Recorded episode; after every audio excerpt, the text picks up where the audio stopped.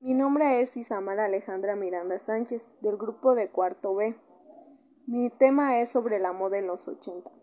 Los colores que usualmente veíamos eran intensos y brillantes. En el caso de las mujeres, el uso de hombreras en los sacos y blusas era de lo mejor.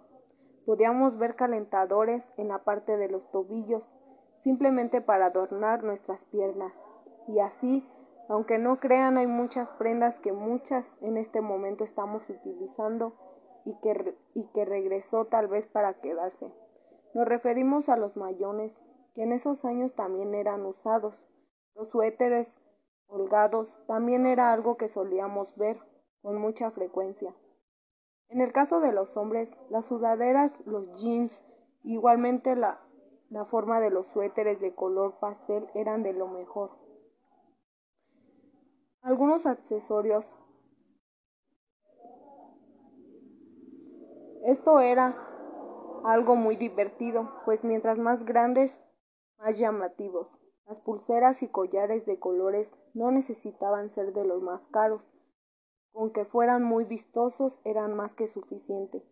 Y sé de aretes, hablamos mientras más grandes, largos, mucho mejor pues el punto era no pasar desapercibidas en el caso de los hombres, los lentes oscuros y una cinta colocada en la frente así, enloquecer a las chicas.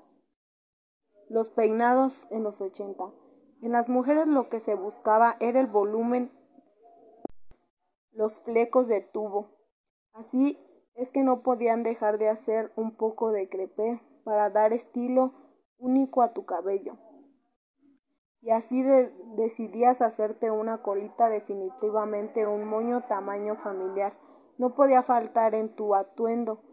Para los hombres la cabellera larga era lo que estabilizaba y estaba que en la parte superior iba corto y la llegada a los hombros un majestuoso desgrafilado para dar ese toque achentero. El maquillaje.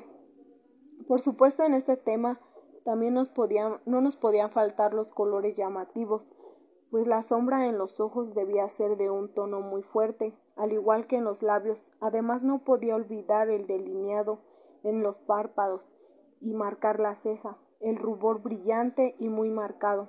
También era algo característico de esa década. Y eso sería todo.